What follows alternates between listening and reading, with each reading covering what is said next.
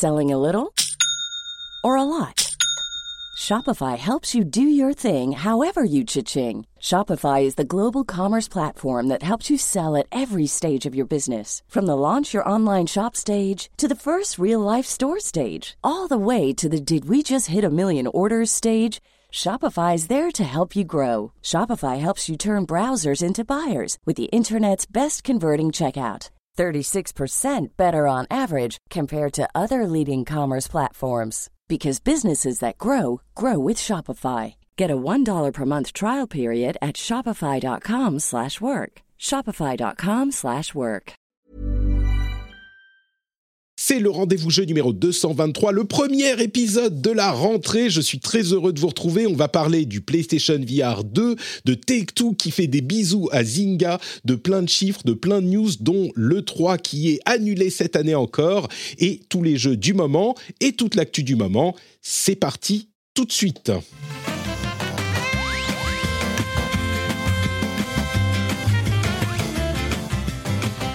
Bonjour à tous et bonne année. J'espère que vos vacances se sont bien passées, que vous avez été plein de bonheur, que vous avez pu vous détendre, vous relaxer, comme ça n'a pas forcément été mon cas. Les vacances avec deux enfants, c'est un peu speed.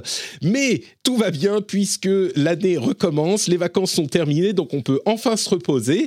Et on a un programme extrêmement chargé notamment avec euh, bah, la présence de Escarina. Je sais pas pourquoi la présence d'Escarina fait que c'est chargé. Comment ça va, Maïté? T'es en forme? Euh... Je ne sais pas trop comment je dois le prendre. Euh, écoute, j'ai vécu un mois un peu compliqué. J'ai suivi ça sur Twitter les, ah vacances contrariées par le Covid, les tests en permanence, est-ce qu'on va pouvoir partir, est-ce qu'on va pouvoir rentrer? C'était, ça, on, pourrait en faire une série. Tu dois vendre des droits. À ah ouais, non, on pourrait en faire un, épisode euh, un part entière. Mais écoute, nos, tests d'hier sont tous les deux négatifs, des vrais négatifs. On, on a refait un test ce matin au cas où, mais euh, il semblerait, je touche du bois, du singe, du ce que tu veux, qu'on puisse bien partir je comme touche prévu. Du singe? c'est quoi Tu connais pas cette expression Bah, tu dis que tu touches du singe et en général, tu touches la personne en face de toi. Ah, d'accord, ok. Euh, donc, c'est moi qui t'ai fait penser à ça, je comprends, très bien voilà que toutes les personnes sur Twitch continuent de croiser les doigts pour moi, s'il vous plaît, s'il vous plaît, et qu'on puisse bien partir à notre voyage euh, samedi matin. Et donc j'ai les narines en feu puisque je n'ai jamais fait autant de tests PCR de ma vie sur euh, une période aussi courte. Et alors ce qui est génial, c'est quand t'es négatif et que t'es tranquille et que tu te retrouves au milieu de tous les gens malades en train de pousser dans les files d'attente et te dire qu'il faut que tu fasses tes tests parce que t'as pas le choix, mais qu'en même temps, tu vois, la, le, la balance risque bénéfice est très douteuse. Écoute, mais voilà, négative, tout va bien. Voilà, j'ai eu le Covid, j'ai survécu, tout le monde va bien à la maison. C'est là, c'est ça qu'il faut retenir, c'est que tout le monde va bien et c'est le principal. Et je suis là bah oui, parce que sinon, tu n'aurais pas pu participer à l'émission et c'est ça qui aurait été la vraie tragédie. Ah non, mais l'état dans lequel j'étais, par contre, il y a trois semaines, je pense que j'aurais pas été très bien capable de participer, mais tout va bien aujourd'hui, on, on peut survivre. Aubin, Aubin, est-ce que toi, tu as eu le Covid pendant les vacances? Non, non, moi je suis passé entre les balles, j'ai eu beaucoup de chance. Ma compagne l'a eu, on vit dans sous le même toit et j'ai rien eu du tout, donc euh, je m'estime très très très chanceux. Ah ouais, ta euh, compagne l'a eu et toi tu l'as pas eu, d'accord, très bien. Je sais pas comment c'est possible. Je, je, pense que génétiquement parlant, il y a des gens qui sont plus. Euh, il y a des histoires de résus sanguins. Enfin, non, mais mon mari aussi est resté négatif pendant deux semaines et il a choisi d'être positif à la fin quand il fallait plus l'être.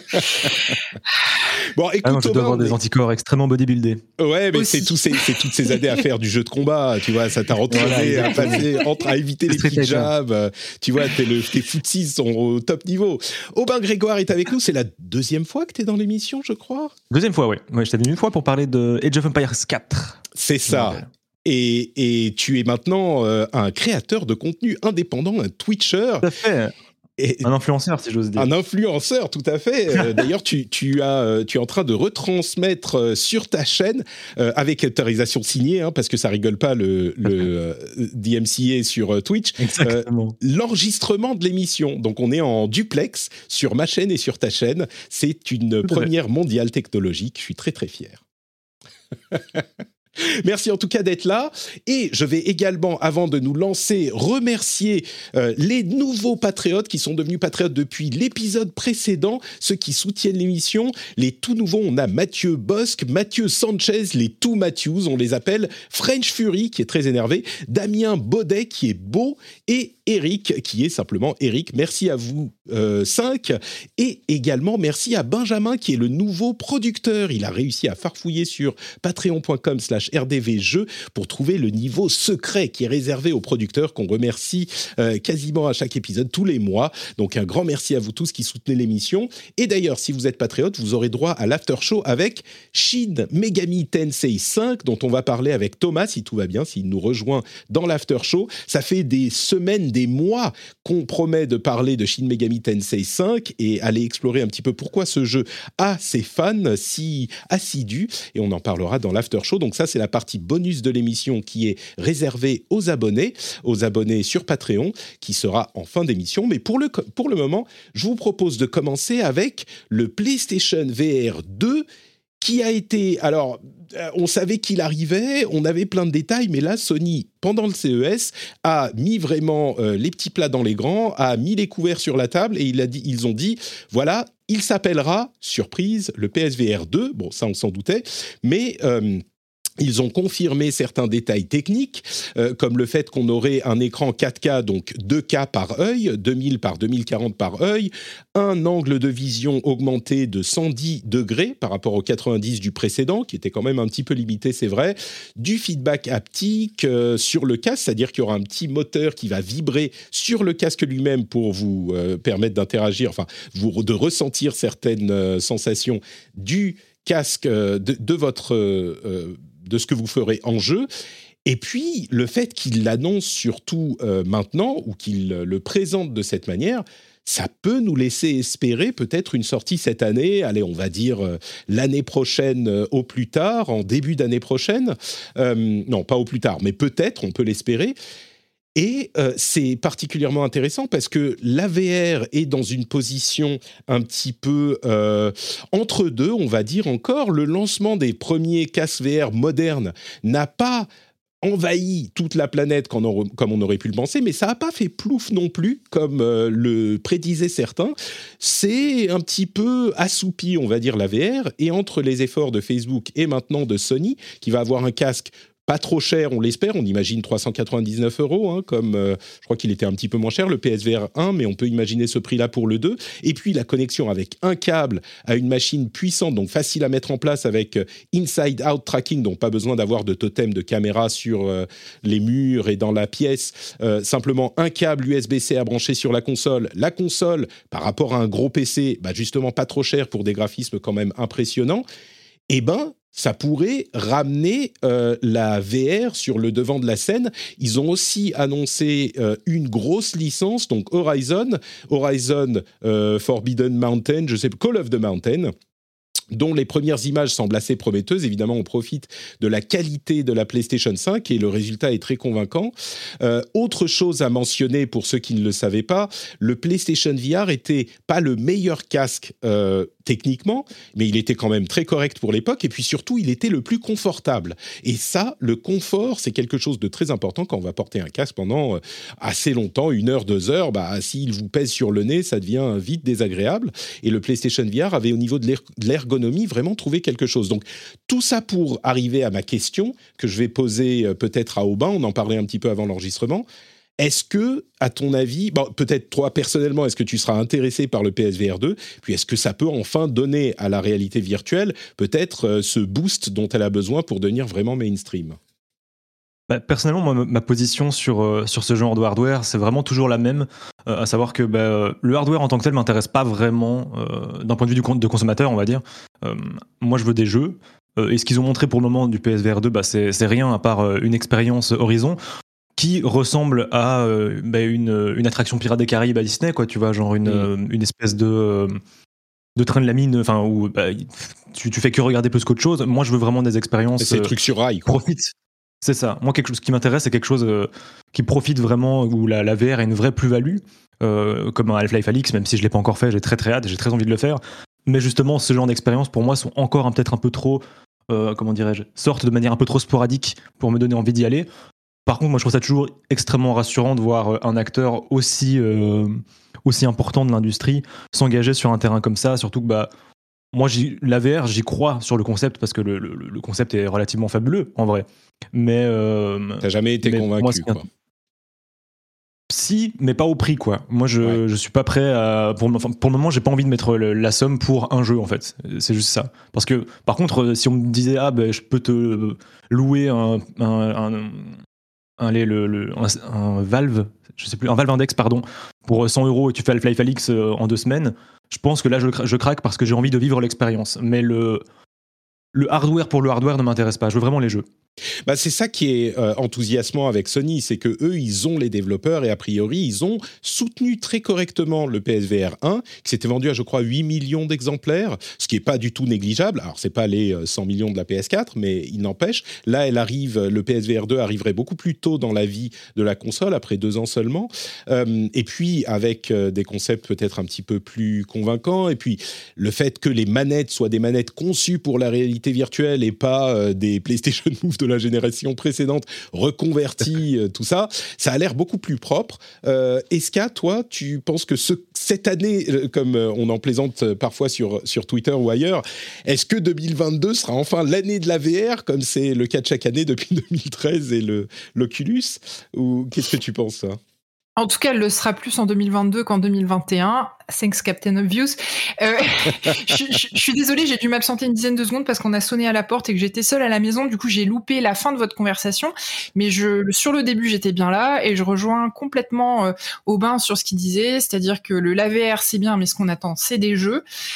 Moi, j'avoue, je suis euh, de plus en plus intéressée par euh, la VR, là où avant elle me laissait un peu froide, euh, notamment justement parce qu'on a eu des jeux cette année, tu parlais de d'Half-Life Alix et je te rejoins complètement, qui sont pour moi des systèmes sellers, malgré le coût que peut représenter aujourd'hui un tel matos.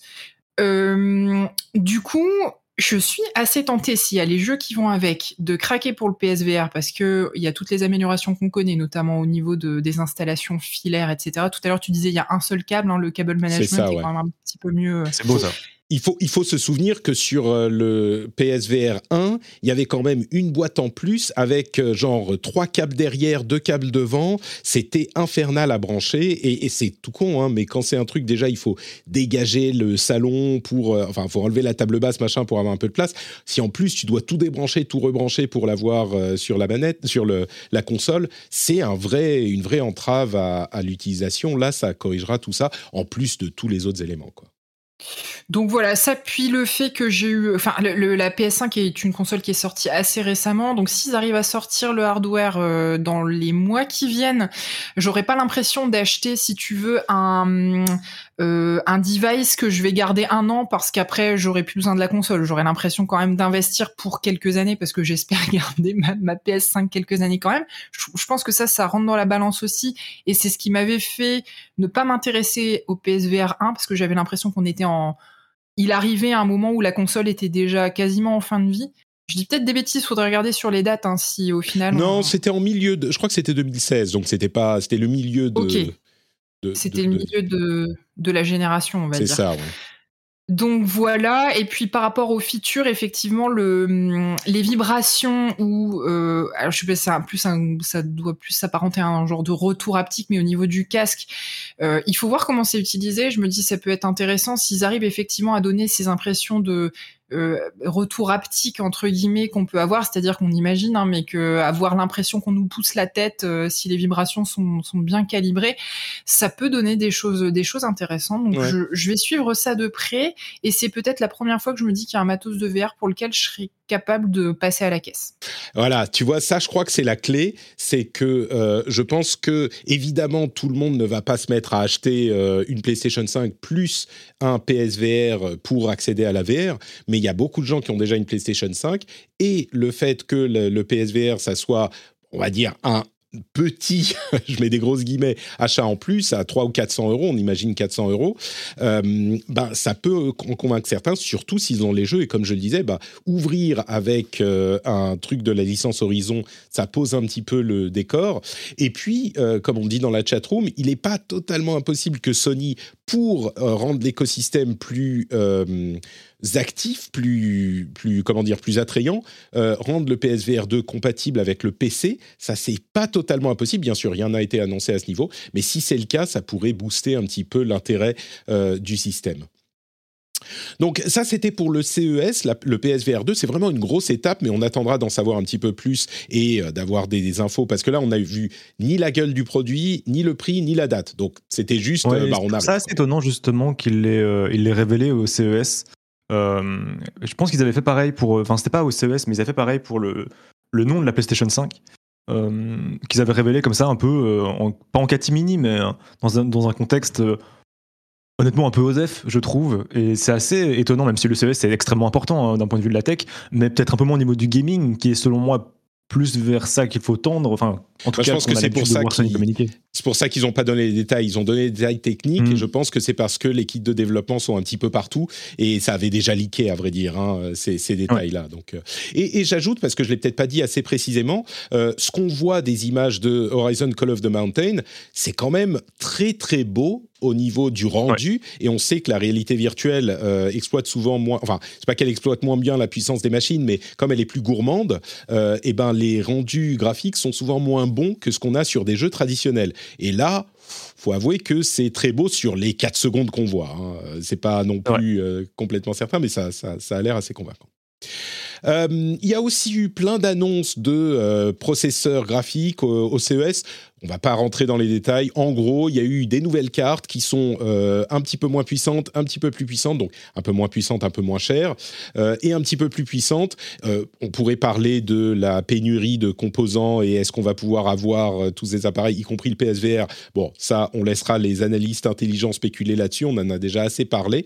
Mais en gros, des cartes d'entrée de gamme du côté de chez Nvidia, 3050, qui est euh, bon un petit peu moins cher que ce qu'on connaît jusqu'à maintenant, et puis des très chers, 3090 Ti. Donc si vous aviez une 3080, une 3090, vous pouvez l'acheter à la poubelle. Euh, ça ne vaut plus rien. Maintenant, il faut une 3090 Ti pour être dans la course. Vous êtes au courant. Il y a aussi eu des annonces du côté de AMD, d'Intel, etc rien de révolutionnaire. Intel qui a donné plus de détails sur leurs euh, cartes graphiques ARC, euh, qui sont des cartes graphiques donc euh, complètement indépendantes et pas uniquement des cartes intégrées au processeur. Donc ils rejoignent AMD et Nvidia, Nvidia dans cette course. On attendra de les avoir dans les mains pour juger, mais à ce stade, les, les, enfin, disons que pour les autres annonces, c'était rien de, euh, il n'y avait pas eu de nouvelle architecture, quoi. C'était des variations des architectures existantes. Une plus grosse annonce, à vrai dire, une très grosse annonce qu'on a eue la semaine dernière, c'est l'annonce de Take Two qui rachète, ou en tout cas qui a l'intention, qui a fait une offre pour racheter Zynga, offre qui a été acceptée par Zynga avec sous réserve le fait qu'ils ont, je crois, 45 jours pour essayer de trouver une meilleure offre ailleurs.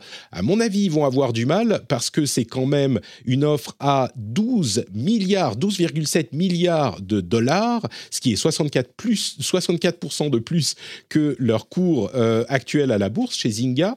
Euh, pour ceux qui ne s'en souviennent pas, Zynga, c'était les développeurs de Farmville.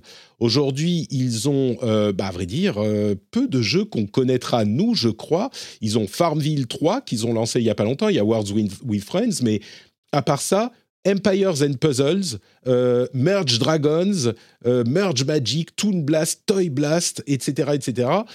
Des jeux qui sont certainement très populaires et très connus dans le monde de, euh, du mobile. ici, pour les joueurs traditionnels console PC, je, trouve, je pense que pour la plupart, on ne les connaît pas. Ce que ça offre à Take-Two, euh, énorme, euh, énorme euh, développeur évidemment et éditeur, hein. leur gros morceau c'est Rockstar, donc GTA, et ben ce que cela offre, c'est une porte d'entrée dans le mobile, une voie royale même, puisque Zynga ils s'y connaissent un petit peu, 12,7 milliards de dollars, c'est de loin la plus grosse acquisition dans le domaine il y a un très beau papier de euh, euh, Game Cult sur le sujet qui montre notamment les acquisitions dans le domaine du jeu vidéo. Euh, pour vous donner un petit peu la, la, le, le niveau de ces acquisitions. Euh, L'acquisition de Rare par Microsoft, c'était 375 millions de dollars. Taito, c'était 409 millions. BioWare par Electronic Arts, 775 millions. Je vais passer un petit peu. King, 6 millions, euh, pardon, 6 milliards. C'est Activision qui avait racheté King. Euh, Respawn, ça n'avait coûté que 300 millions. Insomniac, 229 millions. Zenimax, qui était la plus grosse en date par Microsoft encore, 7,5 milliards. Et donc, on passe de 7,5 milliards il y a deux ans à 12,7 milliards pour euh, Take-Two qui rachète euh, Zynga. C'est une somme monumentale. Euh, est-ce que ça vous fait briller les yeux? Euh, J'imagine que c'est pas forcément ta tasse de, de, thé, Aubin. Je reviens vers toi. Qu'est-ce que tu penses de cette acquisition, toi? Bah, personnellement, j'avoue, je suis pas euh, extrêmement calé euh, en jeu mobile, même si enfin, voilà, je, pense qu'il y a beaucoup de choses à faire. C'est un support qui est super intéressant. Et euh, même si moi j'ai trouvé assez peu d'expérience qui me qui colle à mon profil de joueur, je pense que tout tout est possible et il y a encore énormément de choses à faire dessus. Mais surtout, je trouve que ça, ça montre vraiment que c'est quand même un support qui est souvent négligé, voire un peu conspué par certains, par certaines tranches de joueurs, on va dire. Et bah là, je trouve que c'est une preuve marquante que bah la, une majeure partie du jeu vidéo, elle se passe là, quoi. Donc, il euh, faut, euh, faut, faut avoir les yeux en face des trous et, réaliser que quand même, oui, genre, je pense que la majeure partie du marché du jeu vidéo se déroule là et, et euh, c'est pas anodin comme achat, quoi. Quand, quand un, des, un des éditeurs les plus puissants du marché rachète un truc pareil, un prix pareil, c'est assez fou parce que Zynga, euh, de ce que j'avais cru comprendre, hein, récemment j'ai vu un petit passage euh, chez BFM TV euh, de, Panta, notre cher Panta national de chez JV, qui, expliquait qu'en gros c'est un, c'est pas un studio qui est au top de sa forme, hein, comme tu le disais au début, qui a eu un énorme succès avec Farmville. Donc je pense, en fait, je pense que ce que Tech2 fait, c'est pas acheter des licences ou ou, acheter vraiment juste le studio, mais aussi une, expertise et, de savoir un peu ce qui marche, ce qui se fait, comment comment développer des outils et comment, euh, comment se placer sur ce marché. Et, euh, et, du coup, peut-être que ce qu'on verra, ce sera dans, je sais pas, 4-5 ans, des jeux, des jeux mobiles avec des licences euh, de, de chez Tech2 ou, ou, même des nouvelles licences hein, qui pourront vraiment, comment dire, tout casser avec un système économique vraiment hyper bien calibré, quoi. Bah, on peut tout à fait imaginer que Take-Two voit, comme tu le disais, le, la, la, les gros sacs d'argent, les monceaux, les montagnes d'argent qu'il y a du côté du mobile et qui se disent eh mais on prend beaucoup d'argent euh, sur console et PC. Il n'y a pas de raison qu'on prenne pas aussi beaucoup d'argent sur console, euh, pardon, sur mobile.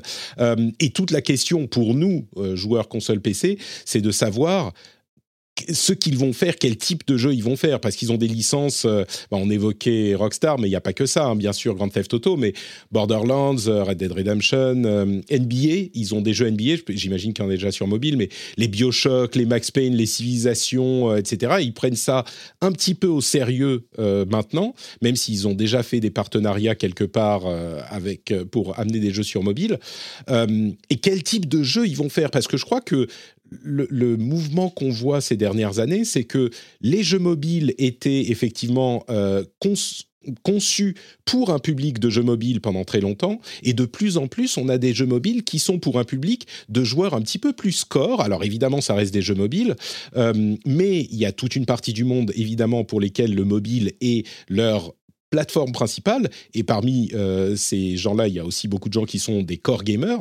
Mais euh, moi qui passe mes, soirées sur euh, Wild Rift sur mobile depuis quelques mois et qui avait été assez séduit par Diablo Immortal il y a un an, bah, je ne vais pas vous dire qu'il n'y a pas une opportunité dans le mobile, même pour les core gamers. Et je vois pas, en fait, Take-Two tout à coup se mettre à faire Grand Theft Auto, euh, euh, Candy Crush Story, tu vois. C'est pas qu'ils vont tout mm. à coup se mettre à faire des. Alors il y en aura peut-être des jeux super casual avec leurs euh, leurs IP, mais il n'y a pas vraiment d'intérêt à faire ça, je crois. L'intérêt, c'est plutôt euh, d'amener des jeux un petit peu plus core gamer sur mobile pour les joueurs core gamer quand ils sont pas sur leur console ou leur PC, et puis pour les joueurs core gamer qui n'ont pas de console ou de PC, en particulier dans certaines parties du monde. C'est quelque chose de vraiment intéressant, je trouve, et le mouvement que prend le mobile ces deux dernières années, je crois que comme on n'est pas très client de jeux mobiles traditionnellement, nous, de notre côté, et comme tu le disais, Aubin, on a tendance à regarder ça d'un petit peu haut,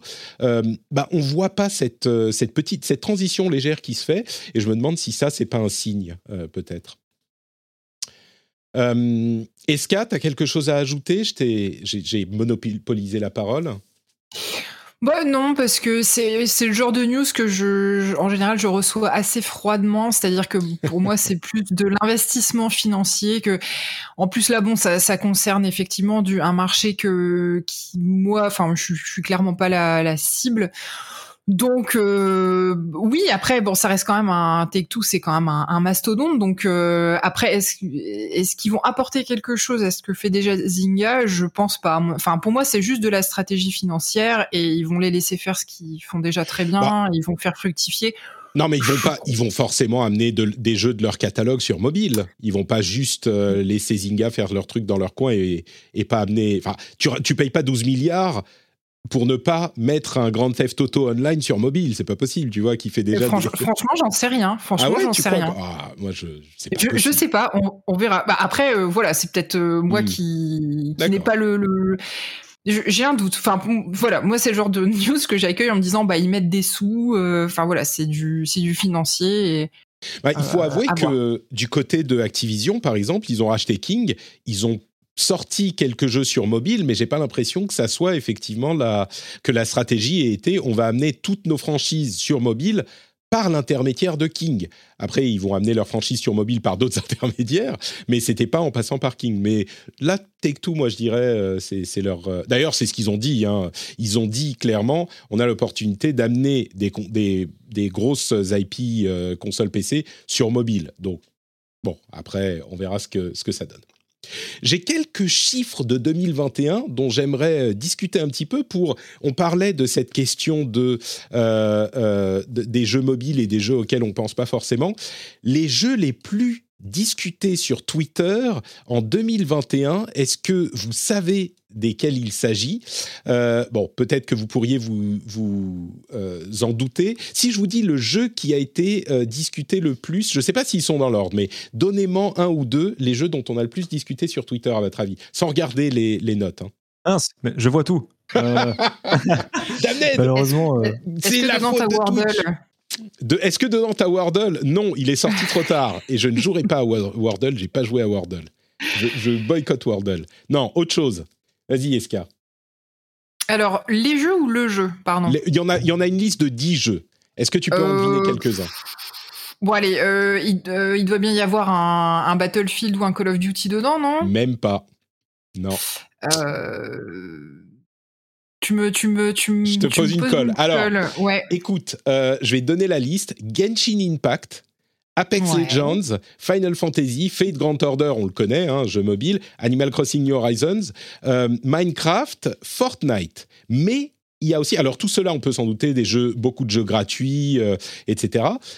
Mais il y a deux jeux dont, on, dont j'avais jamais entendu parler. Project Sekai, je sais, c'est j'avais regardé, mais je sais, plus, je sais plus ce que c'est. Ensemble Stars, que j'ai dû aller regarder aussi, euh, c'est un jeu de rythme euh, sur mobile japonais, euh, qui est un jeu de rythme hyper, hyper populaire. Et ce que je note surtout, il y a Knives Out aussi, qui est un Battle Royale en Asie, et Genshin Impact, qu'on oublie un petit peu, mais qui lui aussi est extrêmement populaire. Vas-y. C'est là que j'ai une mémoire de poisson rouge absolument fabuleuse, puisque j'ai ouvert ton lien hier soir et que je l'ai parcouru. C'est quand même. C'est quand même merveilleux.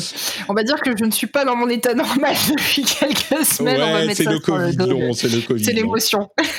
euh, les jeux les plus joués sur Steam. Est-ce que vous pouvez... Est-ce que... Je masque. Est-ce que par hasard, il y aurait des jeux de l'autre liste qui se retrouvaient dans cette liste-là? Possiblement, ouais. Euh, déjà, il y, a Cyberpunk, non? Je pense. Euh, alors non, moi je, je, ne vois pas Cyberpunk dans la, dans la ah, liste.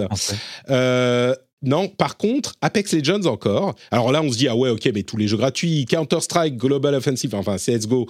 Euh, Oula. Et qui a une longévité ce jeu, mais c'est invraisemblable. Mm. Dota 2, bon, c'est les jeux Valve, mais quand même. mais on retrouve aussi des trucs comme bon Apex Legends encore, free to play. Battlefield 2042, l'un des jeux les plus joués. Euh, Grand ah, Theft Auto 5, évidemment. Ah, t'avais dit, pardon. New World, ça on le savait, il a fait beaucoup de bruit. PUBG Battlegrounds, qui est encore dans la liste. Tom Clancy's Rainbow Six Siege. Valheim, gros succès de l'année dernière, dont on n'a pas forcément continué à parler. Destiny 2. Euh, Naraka Blade Point. Je suis très curieux d'essayer oh. un jour ce jeu. Je l'ai acheté sur, euh, pendant les soldes Epic Games. Euh, il faudra que je le teste à un moment. C'est un Battle Royale d'armes de, enfin, d'armes de mêlée, enfin, d'armes épée, etc. Euh, et donc, c'est quand même euh, des, des, certains jeux auxquels on ne pense pas forcément tous les jours. Destiny 2, d'ailleurs, qui, y est, euh, qui y est aussi. Donc là, c'était quelques chiffres sur Steam. Il reste quelques chiffres sur le PlayStation Store que je voulais évoquer. Enfin, ce n'est pas, pas, des chiffres, mais les plus grosses ventes et les, les, jeux les plus téléchargés sur PS5. Alors, les chiffres sont pas forcément les mêmes en Europe et aux États-Unis, mais en Europe, on a FIFA 22, Call of Duty Vanguard, FIFA 21. Et après, bon, c'est un petit peu des, classiques. Mais euh, FIFA 22 et FIFA 21 en première et troisième place, c'est quand même fort. Vanguard, bon, Call of Duty indéboulonnable, même s'il n'a pas été très bien reviewé. Euh, Miles Morales, ok. Battlefield 2042 qui est dans la liste aussi. Et puis après, on retrouve Among Us, Kena, Far, Far Cry 6, It Takes Two, Assassin's Creed Valhalla, F1 2021. Bon, clairement, il y a beaucoup de gens qui sont fans de F1. Resident Evil Village, NBA 2K 2022, jeu Take-Two, qui est premier aux États-Unis, etc. etc. Euh, Diablo 2 Resurrected, qui est dans la liste aussi. Et les jeux PS4, c'est pas tout à fait la même chose évidemment, mais on retrouve FIFA 22 et FIFA 21 dans les premières places. Voilà pour les quelques chiffres. Enfin, les quelques listes. Oui, vas-y, dis-moi.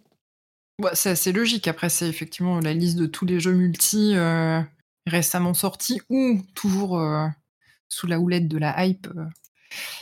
Bah là, oui, quelques-uns, mais il y en a aussi qui sont un petit peu plus les traditionnels. Hein. Euh, les, FIFA, on les trouve à chaque fois. C'est fou quand même. Hein, mais... C'est juste les, les fouteux. Le, le, les fouteux.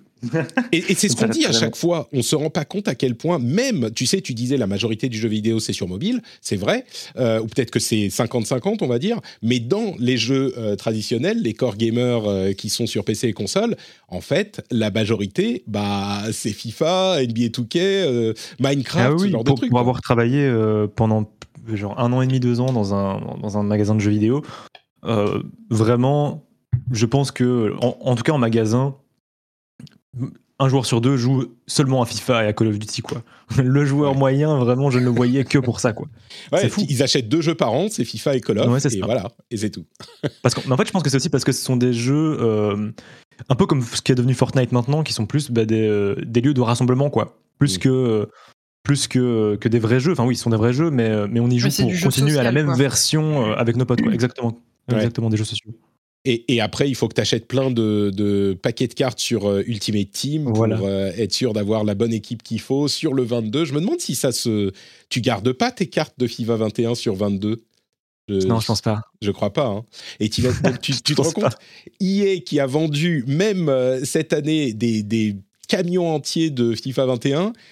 après ça, ils ont Ultimate Team. Bon, bref. Euh, et entre parenthèses, euh, Steam a battu encore ses records de euh, joueurs simultanés. En janvier, c'est le 9 janvier, je crois, il y avait plus de 28 millions de joueurs simultanés sur Steam. Pour vous donner un ordre d'idée, de 2019 à 2022, le record de joueurs simultanés en 2019, c'était 17,6 millions. 18,3 en 2020 et ça a sauté à 25,4 en 2021 avec le Covid et 28,2 encore cette année. Quand on voit tout ça, euh, je me dis que euh, Gabe Newell, vraiment, pourquoi il va s'emmerder à faire des jeux? Il n'a pas besoin. non, Les gens chez Steam, je sais pas ce qu'ils font, enfin chez Valve, euh, ils sortent pas de jeux, ils doivent. Quand tu vas au boulot chez Valve, tu fais quoi? Déjà, ils sont organisés de manière bizarre. C'est chacun travaille sur ce sur quoi il veut travailler. Ils ont les équipes qui se forment selon ce qu'ils veulent. Il y a très très peu de structures, enfin d'après ce qu'on entend, de structures hiérarchiques. Euh, tu fais quoi quand tu vas chez Valve en fait au boulot le matin?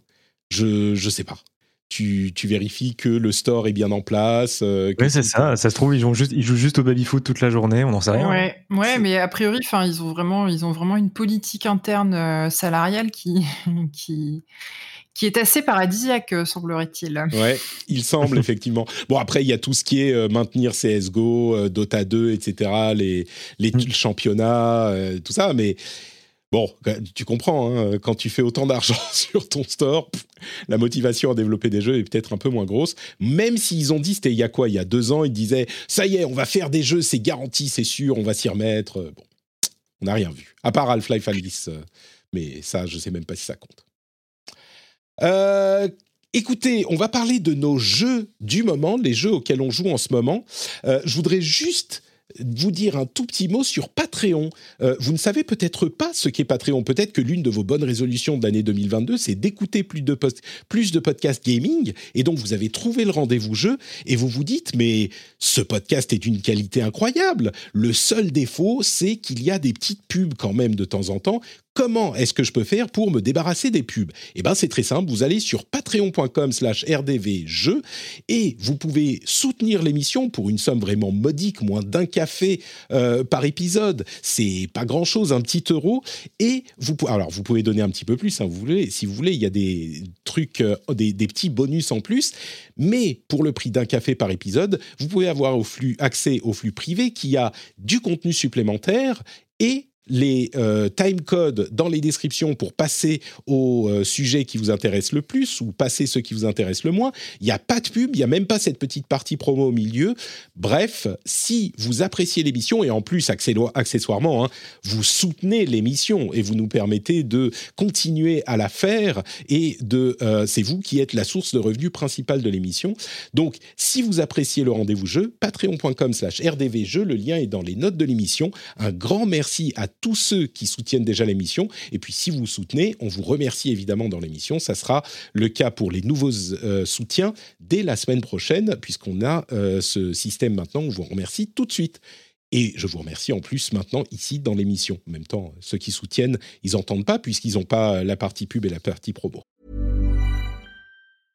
Hi, my name is Danny Pellegrino from Everything Iconic, and I'm excited to talk to you about Club Med. Club Med operates beach and mountain resorts and is the best all inclusive getaway for families. They have Club Med Punta Cana, their flagship family resort, and many other options in Mexico, the Caribbean, and around the world.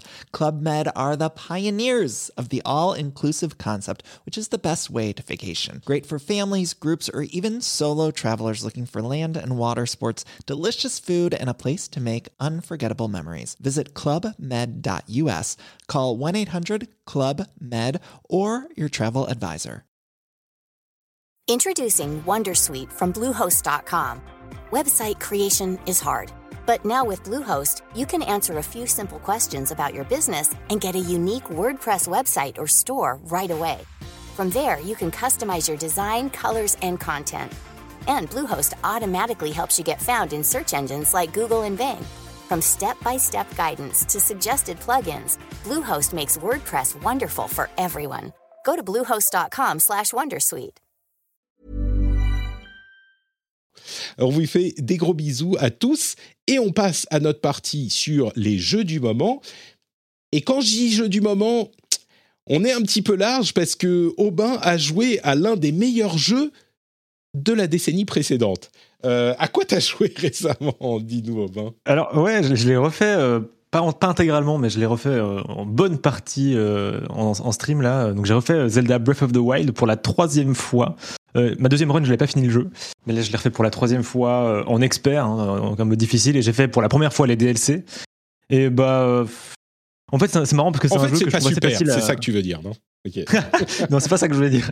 Mais euh, justement, c'est marrant parce que c'est un jeu que j'aime bien lancer quand je sais pas trop quoi faire. Quand j'ai quand j'ai du creux, on va dire, dans une période de creux. Là, j'attends euh, Windjammers 2 euh, comme ma vie. Mais en attendant, j'ai joué à Zelda Breath of the Wild, je l'ai refait.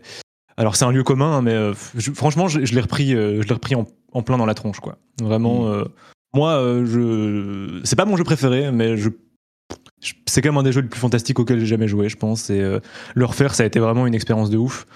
Euh, C'était très cool aussi de, de se faire backseat euh, à foison euh, sur le chat, mais, mais non, vraiment. Tout a déjà été dit en fait, c'est un peu le problème. Mais, Mais tu l'as refait oui, juste pour, pour préparer l'arrivée du 2 cette année ou c'était juste avais envie de te faire un petit trip jeu tranquille, sympa? En même temps, en expert, ça doit être un peu dur. Bah, exactement. Enfin, en fait, le truc, c'est que le mode expert, finalement, m'a poussé à pas trop me battre. Donc, je me suis plus baladé que, euh, que, dans, aucune de mes runs. Juste, j'ai esquivé les combats. Mais sinon, c'est plus pour la deuxième raison, même si j'ai très envie, j'ai très hâte euh, de, jouer aux deux, qui euh, est toujours prévu pour cette année, mais moi, j'y crois pas trop. Mais non, c'était vraiment plus pour avoir un support de conversation et de détente, parce que c'est honnêtement, après je suis pas non plus très jeu feel good de base, hein, mais, de ma carrière, de ma vie de joueur, il y a assez peu de jeux qui me détendent autant. Parce que la balade est absolument fantastique. Et parce que bah, il y, a, il y a cette liberté et cette. En fait, c'est un jeu qui te met aucune pression. Mm. À part en, en de, très- en de très rares, en de très rares occasions. Et ça, je trouve ça assez fou d'avoir une, une vraie expérience, une vraie, une vraie aventure, mais en même temps, aucune pression. Et euh, ouais, c'est vraiment un plaisir d'y retourner. Et Je suis assez d'accord. Tu me dire, envie de, tu me donnes envie de, de- de refaire un petit tour dedans. J'ai, tellement peu de temps que je vais attendre l'arrivée du 2, tout simplement. Mais euh, ouais, c'est. Et puis, c'est un jeu qui est tellement organique qu'on peut y Mhm. retourner, avoir une expérience assez différente des, des fois précédentes avec euh, toute la, la physique euh, du monde et l'interaction chimique, etc., ce dont on parlait. Mais... Et puis, j'imagine que le fait de l'avoir déjà fait, le refaire, tu l'approches un petit peu différemment parce que tu connais justement toutes ces complexités. Euh, je, re- je revois le trailer, là, ça me, ça me redonne envie. Mais complètement, moi, euh, justement, vu que je l'avais déjà fait, il y a un peu aussi cet ego de joueur ou me dire tout simplement, bah, je vais pas le refaire exa- exactement de la même manière, c'est bête, quoi. Ouais. Et, euh, et du coup, bah, typiquement, j'avais été au, au- à la créature divine la plus éloignée, donc euh, qui te donne, qui te donne une- une- une- un sort de déplacement vachement fort. Donc je l'ai fait en premier, et puis je me suis dit bon, je vais juste faire un max de sanctuaire, juste me balader et tout. Et donc j'ai pas du tout suivi la même structure et la structure encouragée de base par le jeu. Et, euh, et du coup, bah, je l'ai redécouvert de manière complètement différente. J'ai fait plein de zones que je connaissais pas et tout. euh, j'ai fait tous les souvenirs, ce que j'avais pas fait à ma première run. Enfin ouais, euh, je- tout a déjà été dit, mais en même temps, j'ai l'impression qu'on pourrait en parler pendant des heures. Oui. Mais, euh, Et il y a oui, des gens pour moi, c'est vraiment un des, plus grands jeux. Écoutez, si vous avez euh, pas assez de jeux à faire euh, en ce moment, euh, vous pouvez retourner faire un petit peu de Breath of the Wild. C'est jamais du temps perdu.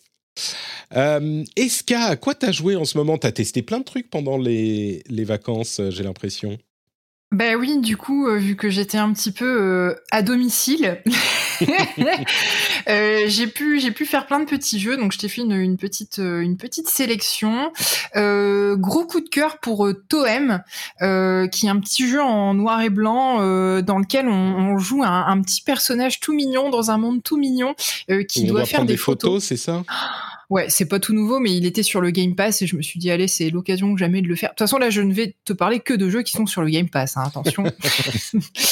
Donc, euh, vraiment, gros coup de cœur pour ce petit jeu hyper feel good. Euh, ça dure euh, 4-5 heures. Euh, C'est c'est très bien fait, c'est très poétique, euh, c'est plein d'humour. J'avais l'impression un peu de jouer à une version euh, soft de, euh, en termes vraiment d'ambiance de d'Animal Crossing. Ça me faisait un petit peu Ah penser oui à ça avec euh, un monde avec, peuplé de personnages euh, euh, avec des têtes d'animaux, tu vois. Enfin, voilà, vraiment euh, un, un très très agréablement passé en compagnie de ce jeu. J'ai aussi fait The Gunk dont on avait Ah. pas mal entendu parler parce que il me semble que c'est une exclusivité Game Pass, hein, si je dis pas de bêtises. Pas exclu, mais il est dispo sur le Game Pass. Alors oui, je, je, je sais, je sais pas pourquoi j'avais l'impression qu'il était, il était sorti, euh, peut-être parce qu'il était sorti J1 sur le Game Pass. Enfin, je sais plus. Il y avait eu. Ah, En tu veux cas- dire qu'il serait, il est pas sorti ailleurs? Je suis. Ah, tu me poses une colle là, tout à coup. Je me demande si c'est pas une The exclue. Gunk, Game Pass. est-ce que ça serait une exclue euh, Xbox du coup, tu veux dire? Oui, voilà. Euh, Alors effectivement, il est sur Windows aussi, mais il est, il est pas sur PlayStation en gros quoi. Bon. Et quand il était sorti, il avait pas mal fait parler de lui.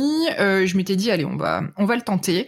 La première prise en main que j'ai eue avec le jeu a été très mauvaise. J'ai eu un très mauvais ressenti. Je trouvais que le, le manette en main, c'était très euh, pâteau comme gameplay. J'aimais pas du tout le ressenti. Et puis, je, c'est un jeu où tu dois, t'as un espèce de, t'as un espèce de Ghostbuster, sauf que tu chasses pas les fantômes, tu chasses une espèce de matière qu'ils appellent le gunk, qui est une espèce de slime noir qui a envahi le, le monde sur lequel ils ont atterri.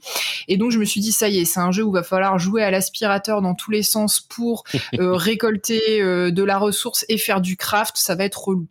Donc au bout d'une heure de jeu, j'ai reposé ma manette et j'ai balancé un tweet en mode oulala, euh, en fait, je pense que ça va pas du tout me plaire. Et puis je l'ai repris et je l'ai fini quasiment d'une traite et en fait Ah j'ai ouais? adoré. Ouais. C'est marrant parce que les reviews étaient assez euh, tièdes, on va dire, sur le jeu. et- Oui, c'est un jeu qui c'est un jeu qui n'est pas parfait. Moi, je trouve qu'au niveau du gameplay, euh, voilà, il y a quelques, il y y a un peu de platforming à faire et je, j'ai pas perdu cette sensation de côté un petit peu, je te dis pâteau, un peu collant dans le manette en main. Je sais pas Mhm. comment le décrire. C'est c'est loin d'être parfait en tout cas en termes de de de, de sensation euh, et de précision, on va dire, de de, de gameplay. Néanmoins, l'univers est chouette, euh, tout est doublé intégralement et vraiment très bien doublé. Il y a un très bon jeu d'acteur, je trouve. Euh, visuellement, euh, c'est c'est mignon.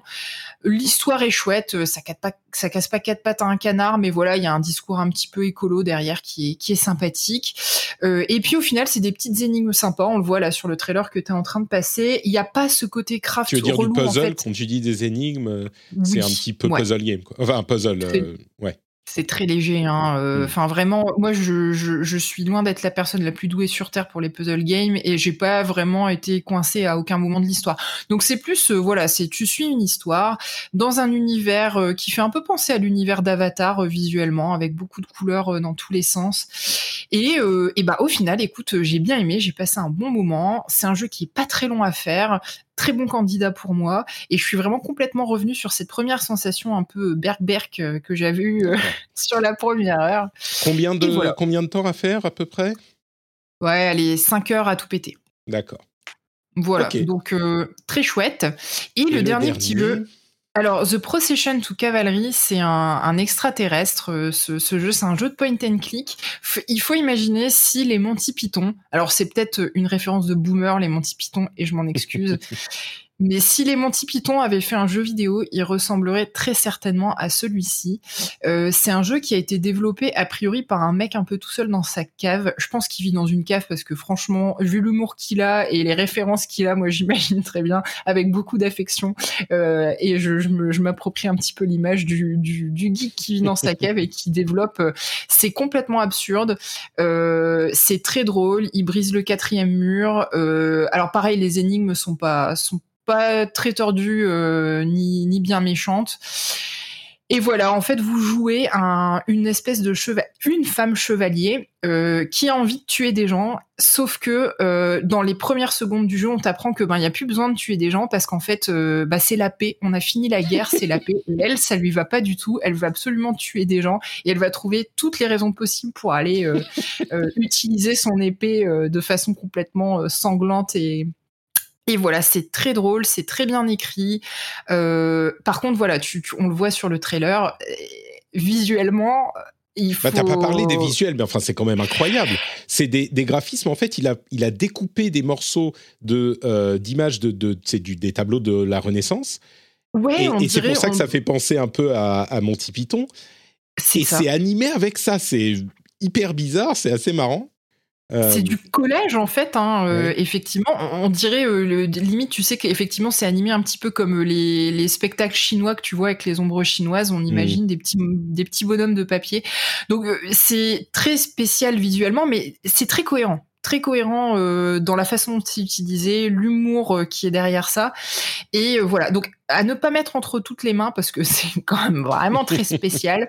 Mais si vous aimez C'est le genre de truc que, le- que je vais être un petit peu euh, euh, plein de préjugés, mais le genre de truc que le joueur qui joue à FIFA et Call of Duty dans l'année, ça va pas être son truc. Quoi. Ah non, non, non, pas du tout. Non, non, c'est vraiment, c'est de l'indé, mais euh, de- le jeu de niche indé euh, à, son paroxysme. Euh, mais effectivement, il y a une femme che- chevalier en héros et rien que pour ça, il faut y jouer. Et, Alors, et voilà, dans- si, si dans vous la- aimez les œuvres un peu... extraterrestre, c'est il faut le faire. C'est vraiment très chouette. Et là aussi, ça se fait en 2-3 heures grand maximum. C'est vraiment très chouette. Dans la chatroom, Fanny, Fanny nous dit point femme chevalière. Est-ce qu'on dit chevalière? C'est une grande question que j'ai parce que mon fils, il aime beaucoup les chevaliers en ce moment, il est un chevalier et je veux lui expliquer que bien sûr on peut être un chevalier si on est une femme aussi. Et je dis chevalière, cheval. Est-ce qu'on dit chevalière, Fanny? Je, serais heureux de savoir. Donc c'est vrai que pour moi la chevalière c'est la bague, donc. Euh, oui, bah c'est ça exactement. Euh, femme en armes, mais oui chevalier, d'accord. On a une spécialiste dans le chat en plus, c'est merveilleux. c'est un jeu pour Fanny, j'en ai aucun doute. Très bien. Euh, et retournement de situation. Ah oui, c'est sur quelle plateforme? Alors bah là aussi le Game Pass, est-ce qu'il est présent sur mais je sais qu'il est aussi sur euh, Steam puisqu'il y a des clins d'œil qui sont faits à Steam à un moment. Euh, est-ce qu'il est sur Switch? Je ne sais pas, mais Google est notre ami. Google est notre ami. Google nous dit qu'il est sur Switch, PlayStation 4, Android, Windows, Linux, Macintosh et Xbox One. Donc bah c'est à peu près partout. Il va utiliser absolument toutes les ressources de vos, de vos consoles de nouvelle génération, bien évidemment. Hein. Retournement de situation incroyable. Euh, on pensait qu'il n'y avait qu'un jeu auquel euh, Aubin avait joué. Il se trouve que finalement, il y en a deux. De, duquel s'agit-il? Dis-moi ton deuxième. Ouais, en fait, j'avais complètement zappé, mais euh, j'étais en déplacement chez ma belle famille récemment. Et, et j'avais pas vraiment de, gros support de jeu. J'avais pris ma Switch, mais je, trouvais rien qui, qui, allait, qui convenait à des sessions de jeu relativement courtes. Et je suis tombé sur Pianista, ça s'appelle. donc, Pianista. qui est en fait un jeu. Pianista, donc pianiste euh, avec un A à la fin au lieu d'un E. et, euh, et, en gros, bah, c'est simplement un jeu musical sur mobile, euh, même Pianista Game, et tu trouveras, ouais. Mhm. c'est simplement un, jeu musical sur mobile avec que du, du, du, du, classique, du baroque et du romantique joué au piano. Et c'est c'est très très agréable, c'est très satisfaisant. C'est un peu. Bon, beaucoup ont joué à Piano Tiles, hein, qui est, lui est un jeu infini où, euh, comment dire, euh, le jeu accélère de plus en plus. Ici, on joue vraiment la partie, enfin, on joue pas la partition, mais on joue le morceau, quoi. Donc, c'est plus Guitar Hero que, Piano Tiles. Ça demande un certain degré de précision. Et bah, c'est ultra satisfaisant parce que je trouve les arrangements très chouettes, les, les, enregistrements sont très très bons, donc la qualité sonore est vraiment très cool, ce qui, ce qui est vraiment pas négligeable sur un jeu musical. Moi, j'écoute beaucoup de classiques dernièrement, du coup, c'est ultra agréable euh, euh, et, je recommande vraiment. Euh, juste, moi, je l'avais acheté sur Switch. Sur Switch, il est très cher, il est à 25 euros, alors que sur, sur mobile, il est gratuit. Ah, ah. c'est Nintendo Store. C'est ouais, il gratuit, mais il y en a, effectivement une différence. C'est comme les, pixels blancs et les pixels noirs sur un OLED. C'est le contraste est un infini là, quand même. Mais par contre, sur téléphone, il est, ça fonctionne par abonnement ou alors tu es limité par le nombre de. Bien sûr. de, de parties que tu peux jouer. Ce qui est bien fait par contre sur Switch, c'est qu'en fait, quand on joue en portable, on a un Joy-Con à gauche, un Joy-Con à droite, un de part et d'autre de l'écran. Mais du coup, euh, comme vous le voyez, les, euh, les, boutons qui sont demandés sont les flèches à gauche ou les boutons à droite. Et du coup, il y a un vrai côté euh, ambidextre qu'on retrouve clavier qui n'est pas que tu peux pas retrouver comme ça en fait sur un écran tactile où juste tu tapes au, bon endroit. Donc il y a un vrai côté, ben voilà, je joue de la main gauche, je joue de la main droite, et la manière dont sont agencés les les, les, je sais pas comment on appelle ça, mais les, les endroits, les déclics sur lesquels euh, appuyer, euh, ben, c'est très bien pensé. Je trouve que ça, il y a un vrai côté euh, jeu pianote, quoi, et donc c'est très agréable à jouer. Et tu peux pas y jouer en tactile sur la sur la Switch? J'ai même pas essayé, figure-toi, mais je pense pas. Je pense pas. Ah, D'accord. Et donc, ce que tu es en train de nous dire, c'est que tu es devenu un, un virtuose du piano maintenant que tu as joué à pianiste. Ou un bourgeois, comme vous voulez. Mais un bourgeois gentilhomme. Voilà. Euh, pour ma part, moi j'ai joué à quoi Alors, euh, j'ai joué à, je vais, dire un petit mot sur euh, Genshin Impact que j'ai relancé parce que ça fait partie de ces jeux dont je me dis, il faudrait que j'y joue un petit peu plus. Il y en a plein. Hein. Il y a Genshin Impact, il y a Naraka Blade Point que j'ai évoqué. J'aimerais bien les explorer un petit peu plus. Et donc, j'ai relancé Genshin Impact, auquel j'avais joué quelques heures sur PlayStation. Je, sens que c'est vraiment un jeu auquel il faut être marié pour euh, y jouer vraiment. Et, du coup, ce que ça m'a donné envie, c'est de rejouer à, Zelda Breath of the Wild. J'avais oublié à quel point c'est euh, inspiré de Breath of the Wild, mais même dans les sonorités, c'est des petites touches de piano ici et là. Enfin bon, bref. Euh, mais Genshin Impact, donc je me m'y relancerai pas pas parce que j'ai pas envie. Il y a plein de gens qui en parlent et qui en parlent avec beaucoup d'amour, mais simplement parce que je crois que j'ai pas le temps. Et du coup, j'étais sur ma PlayStation et je me suis dit, ah bah, je vais tester un truc. Allez, il y a Godfall qui est euh, donné en version, comment, je sais plus comment elle s'appelle, version Challenger ou un truc comme ça, euh, et qui avait été donné il y a pas longtemps sur le PlayStation Plus. Et du coup, je me suis dit, je vais le lancer 10 minutes et euh, on va voir un petit peu ce que ça donne. Ce jeu qui était sorti au lancement de la PlayStation 5, qui était un petit peu une exclue, il a depuis été adapté sur d'autres plateformes, dont PlayStation 4. Euh, et je me suis dit, je vais juste le lancer 10 minutes pour voir de quoi il en retourne. Et en fait, j'ai joué... Euh, je sais pas, peut-être une heure et demie, deux heures. Euh, et vraiment, ce jeu, je me souviens que les reviews étaient assez euh, assez moyennes, euh, pas catastrophiques, mais vraiment pas très bonnes. Euh, et que certains disaient ah oui mais c'est dommage il y a quand même des choses bien dans le jeu et les reviewers sont trop sévères etc etc et en fait en y jouant je me rends compte à quel point c'est dommage ce jeu il est vraiment il est c'est un jeu qui entreprend énormément de choses et qui est aux portes aux portes de la réussite en fait. Il, a fait genre 80% du chemin et il s'est arrêté euh, au, dernier. Il, lui fallait encore euh, trois pas. Et on sait bien que dans le jeu vidéo, euh, les derniers 10%, c'est ce qui te prend la moitié de ton temps de développement. Donc je comprends que c'est pas facile à faire, mais il fait. Pour ceux qui s'en souviennent pas, Godfall, c'est un jeu qui avait l'ambition d'être un petit peu un, un looter-shooter, mais sans shooter et plutôt looter contact euh, mêlé looter euh, Dark Souls. Et il y a un petit peu de Dark Souls un petit peu de Destiny un petit peu de Warframe euh, un petit peu de Diablo. Et le système de combat est vraiment sympa vraiment bien fait. Mais d'une part, enfin, j'ai l'impression que c'est un jeu qui, qui, veut trop en faire. Il y a des millions d'options d'écran, de euh, euh, d'augmentation, de talents, d'armes différentes, des armures différentes qui vont faire des trucs. Tu comprends rien, surtout dans la version où tu commences directement en endgame. Euh, tu comprends pas grand chose, mais le système de combat est fun et il y aurait eu un potentiel vraiment important S'ils avaient eu, je ne sais pas, six mois, un an à, passer en plus dessus, et surtout s'ils avaient pu faire des choix, j'ai l'impression qu'ils n'ont pas su euh, enlever ce qui était en trop dans le jeu et ils, en ont trop fait en fait. Euh, et ils n'ont pas assez peaufiné l'expérience j'ai été surpris parce que je pensais que c'était euh, un jeu qui était juste pas bon et c'est pas le cas. C'est un jeu qui aurait qui, aurait pu être bien. Euh, on me rappelle dans la chatroom, c'est looter slasher, c'est comme ça qu'il l'indiquait et ça c'est vraiment ça. Et tu sens toutes les possibilités euh, derrière le, le, jeu qui malheureusement n'ont pas été n'ont pas été réalisées.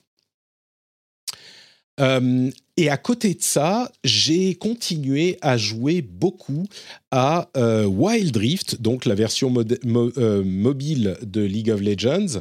la version mobile de, League of Legends qui est une réussite dont j'ai déjà parlé pendant des semaines euh, pendant les épisodes précédents. sur Twitter.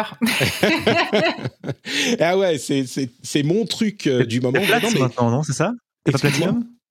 Tu es platine maintenant, non? Platine, exactement. Ouais, je, je, navigue entre platine, début platine et fin or, mais généralement je, je réussis à remonter en platine. Euh, et vraiment, je suis tombé dans un euh, rabbit hole de, euh, de, de, Wild Rift et de League of Legends et de l'univers qu'a créé Riot autour de ses propriétés. Et c'est marrant parce que il y a des, sous-communautés dans la communauté des joueurs et euh, des, choses qui sont. Tu as l'impression que c'est des trucs qui évoluent dans l'ombre, euh, que tu connais pas trop, alors que, bon, mon métier, c'est quand même de connaître les jeux vidéo, mais c'est impossible de connaître toutes les communautés et toutes leurs euh, richesses, parce qu'il y en a trop. Et je suis sûr qu'il y a des gens, par exemple, qui sont à fond sur For Honor, par exemple, un truc dont on n'a jamais entendu parler, enfin, dont, dont, on ne connaît pas la richesse, des, des gens qui sont à fond sur Rainbow Six Siege, etc. Il y a plein de communautés comme ça. Et un truc que je suis allé faire euh, parce que je me suis intéressé, vous vous en souvenez, j'ai mis le pied là-dedans avec Arkane, la série animée absolument phénoménale euh, qui est sortie sur Netflix en fin d'année dernière. Et donc, je suis allé voir les vidéos de Riot euh, sur les trucs de League of Legends. Et il y a une quantité de direction qu'ils prennent qui est incroyable. Ils ont du, du Déjà, pour leur cinématique, ils ont plein de styles différents. Graphiquement, dans la narration, depuis dix ans qu'ils ont lancé le truc, ils n'ont pas un style unique. Ils explorent à chaque fois des styles différents qui sont hyper intéressants pour raconter leurs histoires et présenter leurs personnages. Il y a une mécanique de multivers, parce qu'évidemment, le but des jeux, c'est de vous vendre des trucs, et dont les skins. Et donc, pour les skins, ils ont créé en fait plein de sortes d'univers alternatifs auxquels appartiennent plusieurs de leurs personnages. Euh, il y a l'univers Project, il y a l'univers Star Guardians, il y a l'univers, enfin il y en a plein comme ça, et chacun a son esthétique et pourrait être une série animée ou un jeu, à vrai dire, en lui-même. Euh, il y a plusieurs groupes musicaux euh, dans l'univers de, League of Legends. je pense que beaucoup de gens connaissent KDA, qui est le groupe de pop stars, de, le girls band coréen américain qui, a, qui est assez connu. Euh, mais il y a aussi, euh, euh, comment il s'appelle, Mortal Reminder True Damage. True Damage, c'est leur groupe de rappeurs, qui est un peu plus récent, mais il y a un groupe de métal, en fait, le tout premier. un Pentakill. Pentakill, voilà, merci, Pentakill. Et, et, avec ça, ils, ils, créent, en fait, à chaque world, une, pour la présentation de l'année, au début, il y a une grosse cinématique, et puis à chaque world, il y a un nouveau morceau musical. Souvent, c'est Imagine Dragons qui euh, écrit le morceau, mais c'est des morceaux vraiment bons. Alors, c'est de la pop, hein, c'est pas le plus grand de l'inventivité, mais tu les écoutes, ça te met dans le mood. En plus, c'est des trucs qui te parlent de victoire et de combat et de difficulté, de, tu vois, c'est genre euh, le truc des worlds, et ils mettent en scène les meilleurs joueurs de euh, leur ligue, de leur championnat, dans des univers en les mélangeant aux personnages des jeux.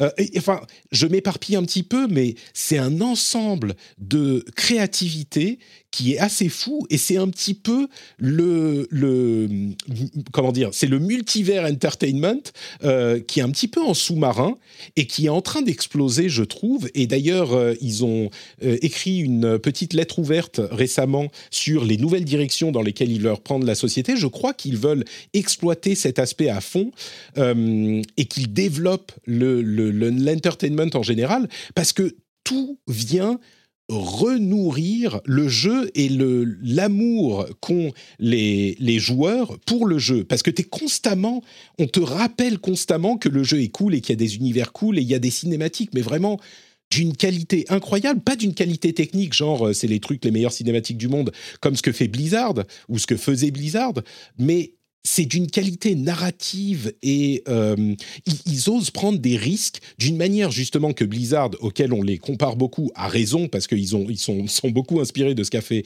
Blizzard, mais ils prennent des risques et euh, ils osent faire des choses que Blizzard n'osait pas faire parce qu'ils étaient beaucoup trop conservateurs.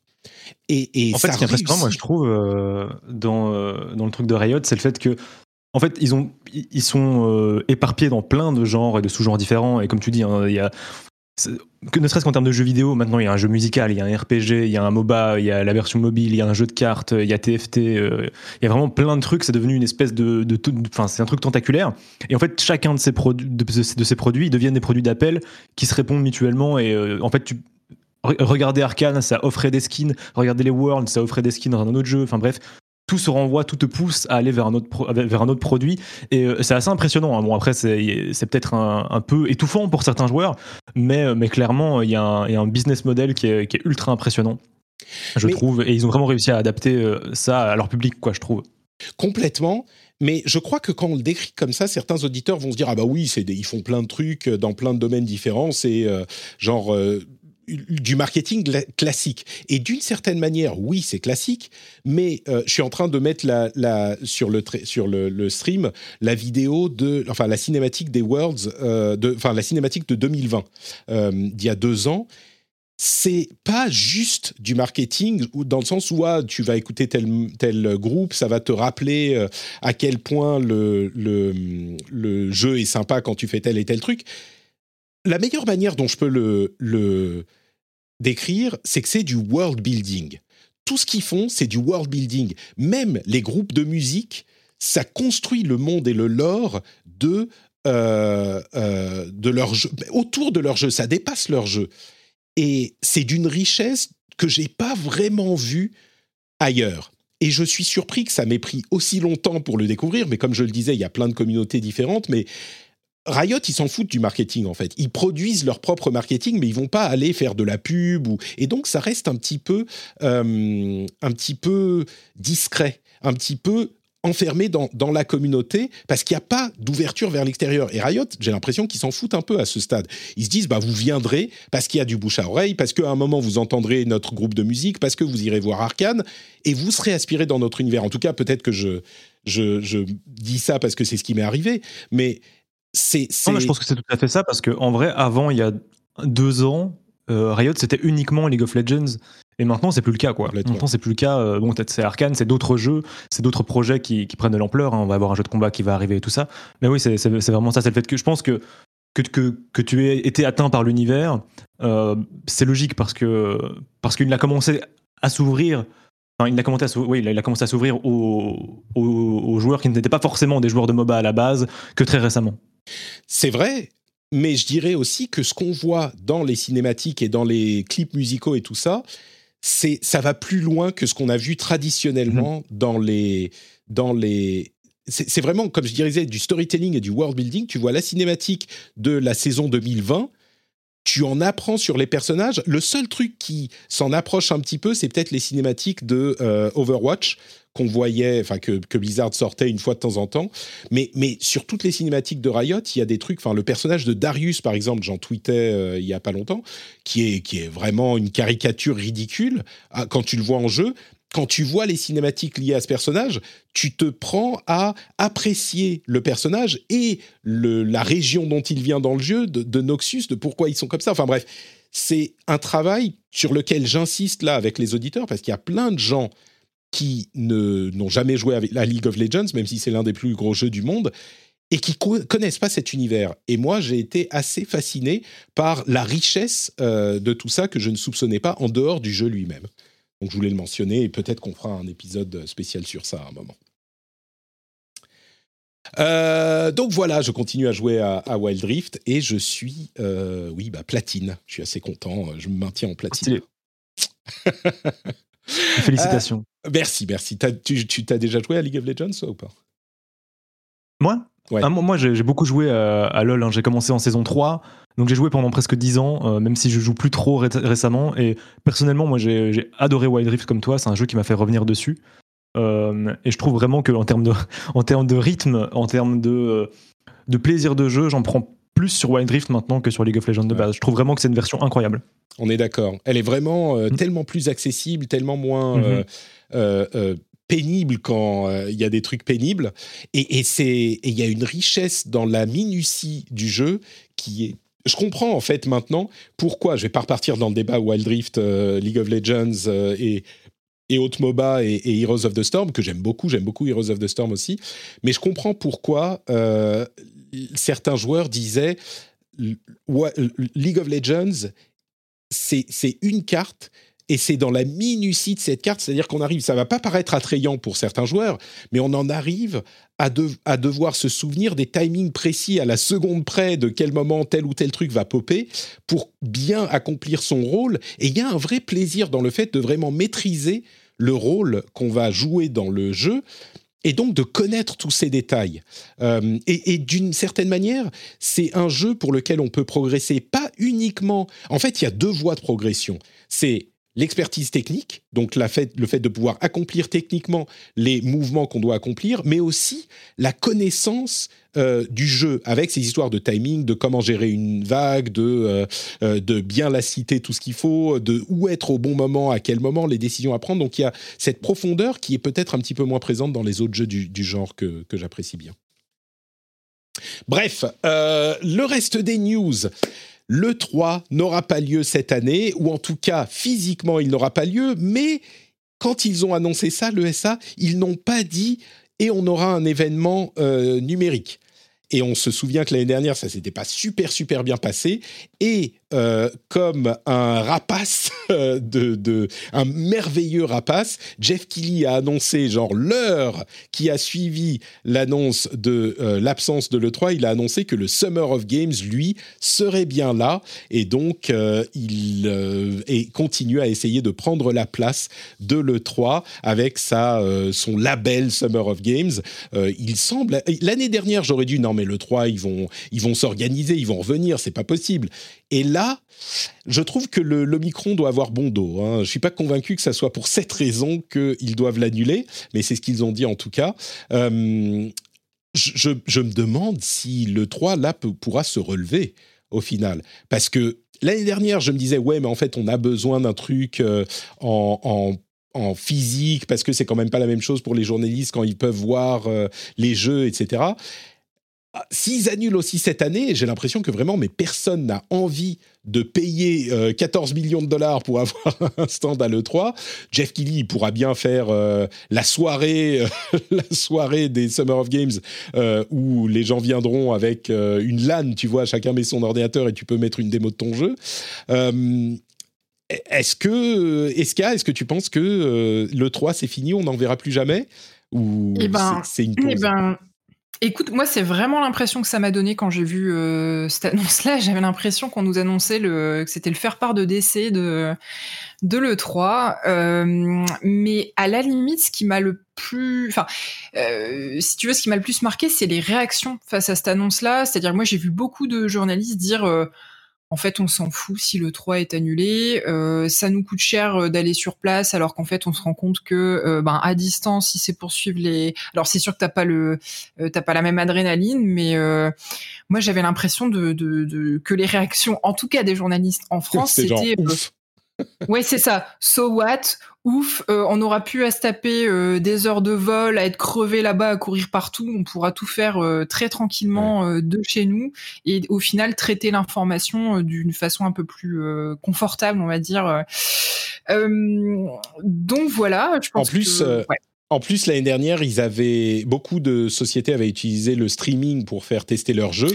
Donc peut-être que cette technologie peut pallier un peu au, fait qu'on ne peut pas avoir les les, les, les, hands-on euh, sur le salon. Bon après, il y a le networking parce que le 3 c'est aussi un salon où euh, les gens trouvent des éditeurs, euh, découvrent des jeux comme ça en, en, allant dans les salons ou les présentent à des gens qu'ils auraient peut-être pas forcément écouté autrement. Aubin, toi, tu étais déjà allé à le 3 euh, dans le cadre du boulot Moi, je l'ai fait une fois. Je l'ai fait dans. Je l'ai pas fait en tant que journaliste. J'étais monteur vidéo à l'époque, mm.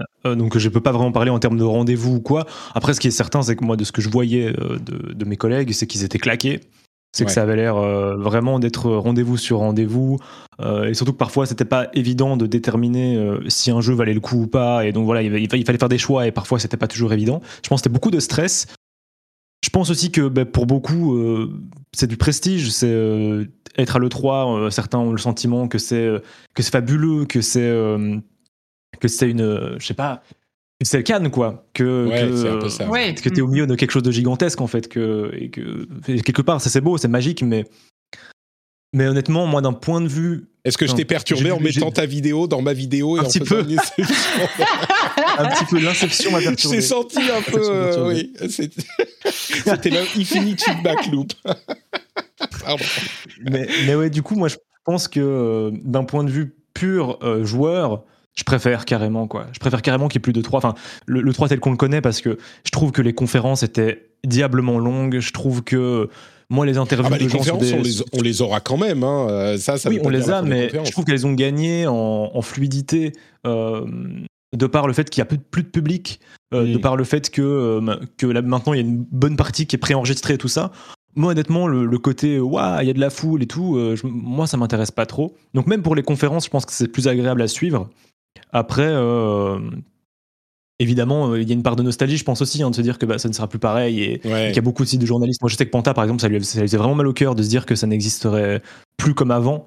Mais euh, honnêtement, moi, d'un point de vue du, euh, des informations, ça ne va rien changer. Après, Ouais. effectivement, d'un point de vue euh, de l'industrie et euh, des, des développeurs et des du relationnel, je pense que tu as tout à fait raison. Se faire un carnet, carnet d'adresses sur place, ça doit être beaucoup plus simple. Aller chercher un financement euh, sur le, sur le parking de chez Devolver, euh, c'est plus simple que, Ouais, que de devoir euh, Ouais. trier des boîtes de mail. Quoi. C'est pour ça que je dis peut-être que euh, euh, Kili fera sa, sa soirée, euh, sa soirée d'ouverture ou sa journée d'ouverture. C'est tout à fait possible de faire un, un truc pour remplacer ça, quoi. Euh, comme on dit dans la chatroom, le PSVR 2 sans tester le casque, euh, c'est pas pareil, c'est sûr, mais ils peuvent avoir des, ils peuvent envoyer Sony va envoyer euh, des, des, des gens dans les pays principaux avec des casques pour faire tester quoi. Ça, je pense qu'il est possible de pallier à ça aussi. Euh, vous avez vu ce développeur, co- comment je- il s'appelle Euh, le, développeur de euh, Days Gone qui s'est mis à gueuler sur Sony Oh parce que c'est Jeff Ouais, Ross, voilà, c'était le directeur du jeu.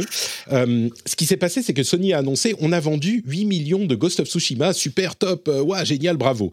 Et là, Jeff Ross, ancien directeur de Days Gone, qui n'a pas euh, connu le succès qu'espérait euh, Sony et qui donc n'aura pas de suite, s'est mis à euh, critiquer sur Twitter et ailleurs euh, Sony en disant bah nous aussi on a vendu 8 millions à ce que j'avais vu. Alors il n'a pas les sources directes, mais visiblement c'est relativement fiable.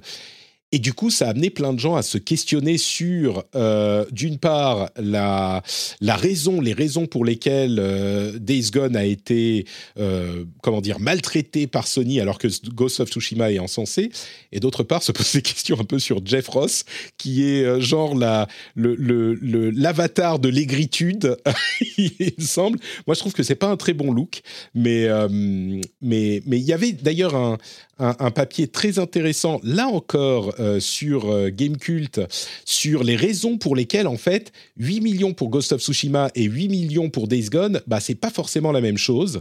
Euh, les raisons principales, je vais vous faire ça en, gros. Euh, les raisons principales, c'est que le budget n'est pas forcément le même. On n'a pas les détails, mais c'est sans doute un truc qui, qui est à prendre en compte. Et d'autre part, les prix de vente ne sont pas les mêmes au cours du temps. Days Gone est allé en promo à des prix bien plus bas, beaucoup plus vite, alors que Ghost, of Tsushima s'est vendu beaucoup plus cher, beaucoup plus longtemps, et il se vend encore a priori. Donc euh, il a même augmenté son prix avec la Director's Cut, Ghost of Tsushima, là où Days Gone, bah, évidemment, euh, a chuté très vite.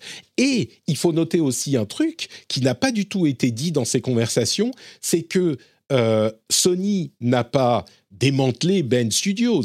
Ils n'ont pas dit aux développeurs euh, bon allez c'est bon on veut plus de vous. Ils leur ont dit écoutez les gars, Days Gone, la franchise a pas super bien marché. Enfin, elle s'est peut-être pas trop mal vendue, elle a des fans, mais elle n'a pas été hyper bien reviewée, euh, etc. Donc prenez tout ce que vous avez appris et faites un autre jeu. C'est juste que vous n'allez pas faire Days Gone 2, mais vous allez faire autre chose. Euh, qui aura peut-être un petit peu plus de chances d'être un truc plus frais. Et du coup, Jeff Ross, qui euh, vient pleurnicher sur Twitter, ah, je caricature, ça trouve, il a, il a de très bonnes raisons il- il- de se sentir maltraité, mais j'ai trouvé ça assez malvenu. Enfin, pas malvenu, mais c'est pas très élégant, quoi, on va dire. Ça me paraît un peu moyen.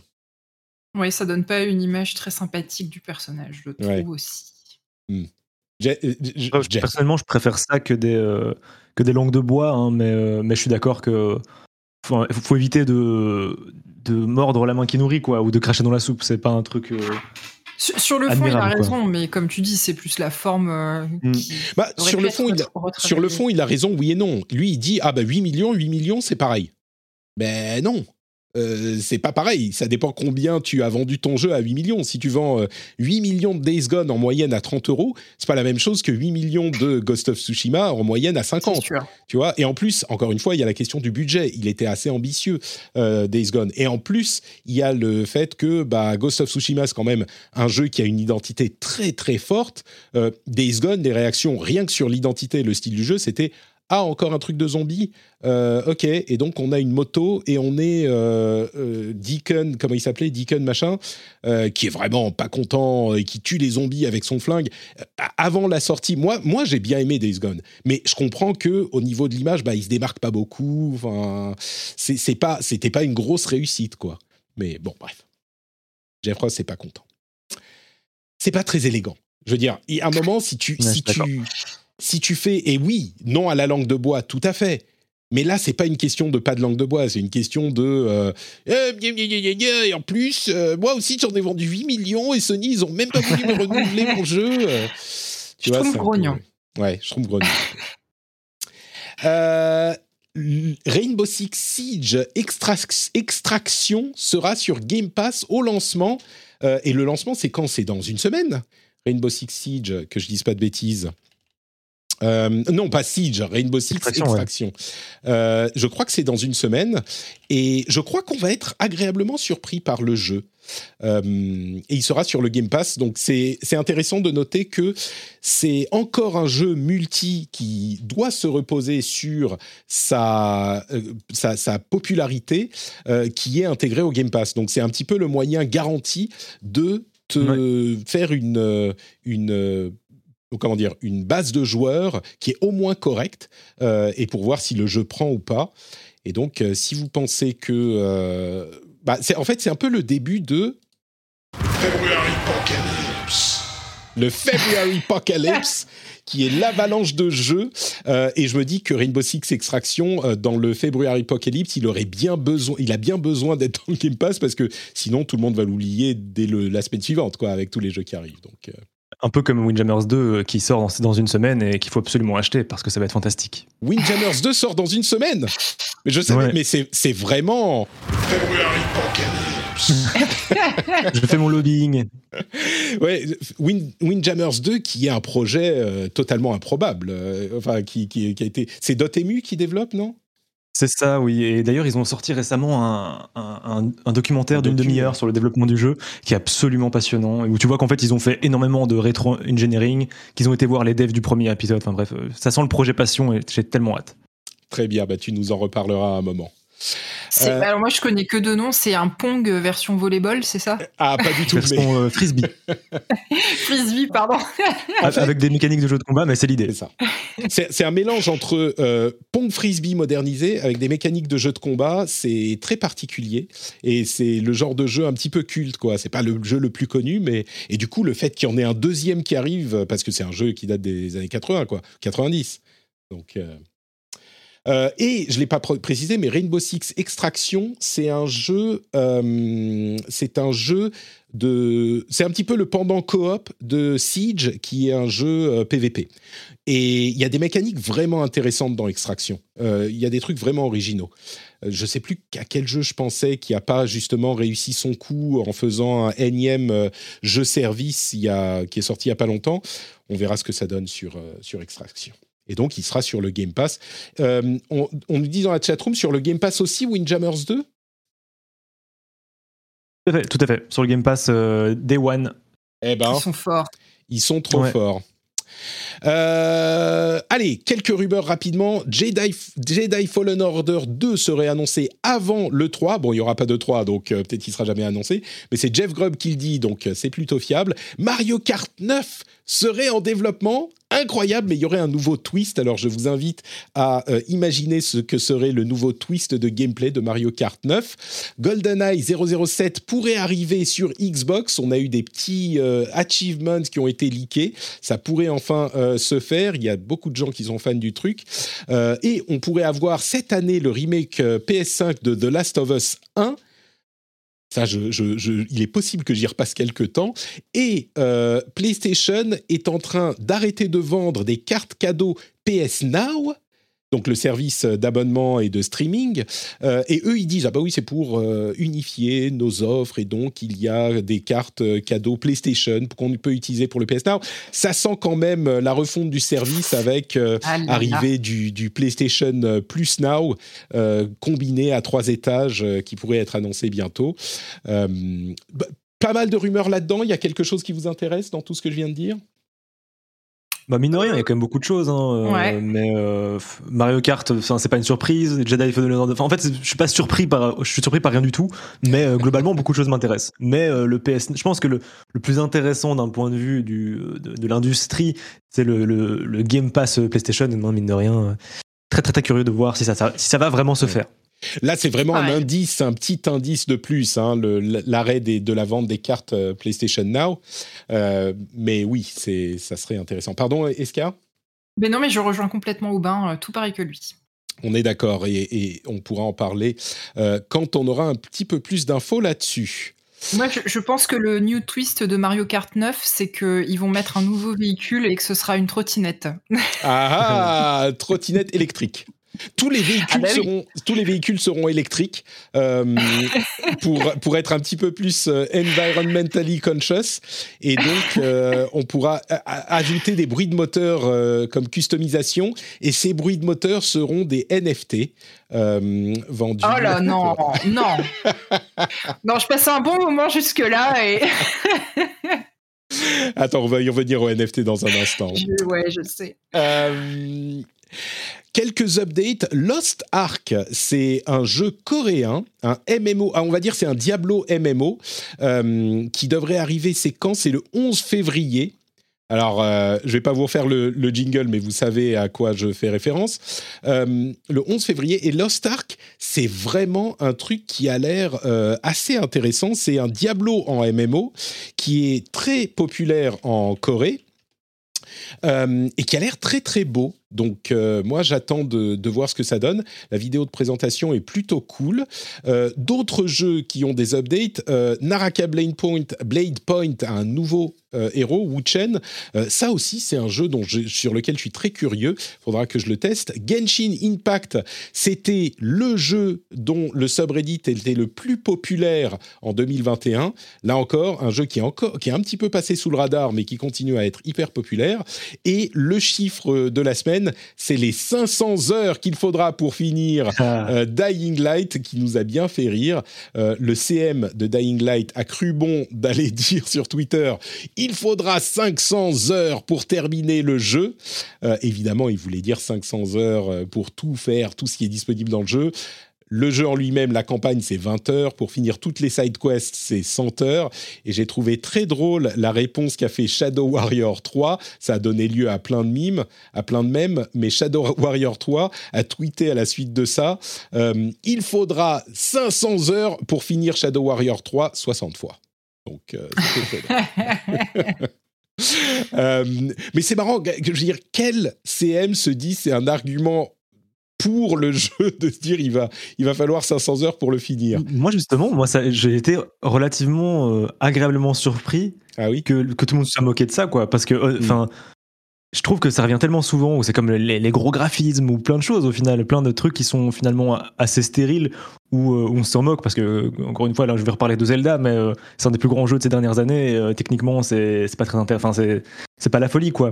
Mais je trouve que c'est des valeurs comme ça sont ultra faciles à identifier, et du coup ça m'étonne pas que, que, ça, que ça suffise à séduire plein de gens et ça a marché pendant très longtemps. Donc ça m'étonne vraiment que ça ait un peu backlash, mais je, moi, ça m'a fait rire aussi, j'avoue. Ouais. Je, me demande si c'est pas justement des gens comme nous qui sont peut-être euh, qui, sont à trentaine, quarantaine, euh, qui se souviennent de l'époque où c'était un argument de vente, mais ça fait des, enfin, ça fait 20 ans que c'est plus un argument de vente la durée d'un jeu, j'ai l'impression. Peut-être que bon. Euh, et puis les NFT, comme je le disais, il y en a de partout. Euh, si on pensait que ça allait pas continuer, ben Square Enix a annoncé, enfin le président euh, Matsuda a annoncé que le futur des jeux vidéo, c'était la blockchain, les NFT. Il a aussi parlé de metaverse. Enfin, il a mis tous les, buzzwords de l'histoire dans sa lettre aux, investisseurs, sa lettre ouverte. Konami vend des NFT pour célébrer le 35e anniversaire de Castlevania. Je suis allé faire un petit tour sur la place de vente. Les NFT, il y en a genre une quinzaine. Ils sont à genre 100 euh, euros, 500, 1000 dollars, quelque chose comme ça. Alors, c'est pas c'est pas la. Généralement, ça augmente euh, euh, à la fin les mises aux enchères, mais j'ai pas l'impression qu'ils vont faire beaucoup d'argent avec ça. Euh, Sega a également annoncé des NFT, mais genre ouais, mais si jamais ça fait ça, ça vous plaît pas, on reconsidérera. GameStop est en train d'acheter, de d'engager des dizaines de personnes pour faire du NFT. Euh, enfin bref, il y a du NFT d'un peu partout et je ne vais pas repartir sur ma diatribe euh, anti-NFT dans les jeux vidéo. Le NFT est une technologie intéressante, je pense, en soi et il faut voir ce que ça pourrait donner. Dans le jeu vidéo, ma conclusion, c'est que je n'y vois pas d'intérêt pour le jeu lui-même. Et il y a un très beau papier euh, sur Axie Infinity de Paul Butler que je mettrai dans la newsletter, euh, la newsletter que je, j'envoie tous les vendredis. Euh, qui examine les conséquences du play to earn euh, sur l'économie du jeu vidéo. Et en gros, vous vous souvenez des farmers euh, chinois sur World of Warcraft au, début, dans les, dans les premières années du jeu. Bah, c'est un peu ça. Ça institutionnalise le fait de farmer dans les jeux vidéo. Et enfin bref, bon, je vais pas repartir sur tout ça, mais avec tout ça et tous les gens qui essayent de le défendre et de m'expliquer, etc., je comprends toujours pas à quoi ça sert dans le jeu vidéo, les mm. NFT. Donc, euh, bon. Ça, si, ça sert à une poignée de personnes qui veulent faire de la spéculation financière euh, au détriment de gens qui ne comprennent pas vraiment comment ça fonctionne et qui vont très certainement perdre beaucoup d'argent. Tu sais, je suis même pas sûr qu'il y a beaucoup de gens qui vont acheter des NFT. Euh, dans, dans les, les, joueurs. C'est ah enfin bon. Moi je, moi je pense que dans le jeu vidéo, les NFT ne fonctionneront pas.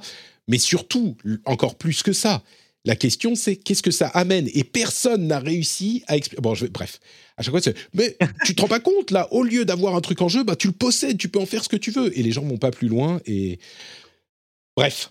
Euh, si vous voulez les transformer chaque jeu vidéo en euh, farming euh, de, gold dans World of Warcraft, mais de manière officielle et légale, c'est le résultat que ça va avoir. Bref, euh, le mot de la fin, euh, qu'est-ce que je voulais ajouter? Bon, les gens commencent à se faire bannir de Twitch parce qu'ils streament des dessins animés et des, épisodes télé. Genre, il y a eu une vague de bannissement pour la musique il y a genre six mois, et maintenant il y a des gros streamers qui se mettent à streamer des animés, je comprends. Bon bah, je comprends pas pourquoi, pourquoi maintenant et se disent que c'est une bonne idée. Ouais, mais c'est alors c'est sympa évidemment de regarder un anime cool avec ton audience, mais t'as pas. Bref. Ah oui. La Chine n'a toujours pas recommencé à approuver des jeux vidéo depuis juillet. Euh, je me demande si ça va avoir des conséquences sur la manière dont se passent les choses euh, dans le jeu vidéo en général. Riot a, on parlait de tout à l'heure, ils ont euh, trouvé un accord avec les avocats des euh, employés ES qui avaient engagé une action en justice après le scandale de 2018, un accord pour payer 100 millions de dollars aux employés ES. Tout le monde a l'air satisfait de cet accord euh, et j'ai été moi assez content de voir que dans la lettre la lettre ouverte du président Nicolo euh, de Riot qu'il a publié il y a quelques jours, il passe un bon euh, paragraphes, une, quelques paragraphes à parler de ce problème euh, dans leur plan pour l'avenir. Dans l'ensemble, ça continue cette impression que j'avais que bah, ils font les choses qu'il faut dans ce, par rapport à ce problème euh, et qu'ils les ont approchés de la bonne manière. Donc j'espère que ça continuera. Et je suis très curieux de voir à côté de ça ce qu'ils vont faire avec cette nouvelle direction parce que c'est pas très clair. Hein. Nicolo, il, parle beaucoup dans cette lettre. Il dit on va essayer de faire plein de choses dans plein de domaines et c'est pas très précis. Euh, évidemment, il va pas dévoiler tous ses plans, mais, mais je suis très curieux de voir de quelle manière ils vont étendre ce qu'ils ont euh, réussi ces dernières, euh, ces dernières années dans les différents domaines. De... Je me demande si Riot Games ne va pas devenir Riot Entertainment, tu vois, à un moment, parce qu'ils explorent plein de choses. et entre parenthèses, même si je trouve pas ça précis, ils disent aux employés si la nouvelle direction vous plaît pas, vous pouvez quitter la société et on vous paye euh, votre. Ils ont un système pour payer les gens qui veulent partir de la boîte au bout de quelques mois si c'est pas ce qui leur plaît. Euh, et ils étendent le système. Enfin bref, ils ont l'air de faire les choses euh, correctement. par contre, un truc un petit peu décevant, et je vous laisserai la parole après sur tout ça, Phil Spencer, on a l'impression, a fait un petit peu marche arrière sur ce qu'il avait dit par rapport à Activision ils avaient dit oui, euh, tout ça est inacceptable et donc on va réévaluer la manière dont on fait les choses avec Activision.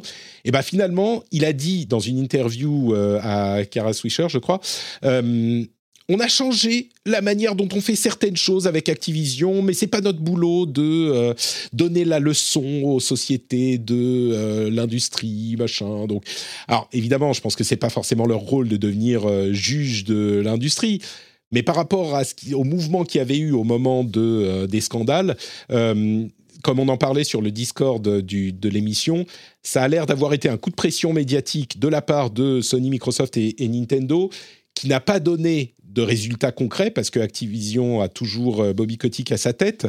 C'est un petit peu le Kotick Watch. Et oui, Bobby Kotick est toujours président d'Activision Blizzard King.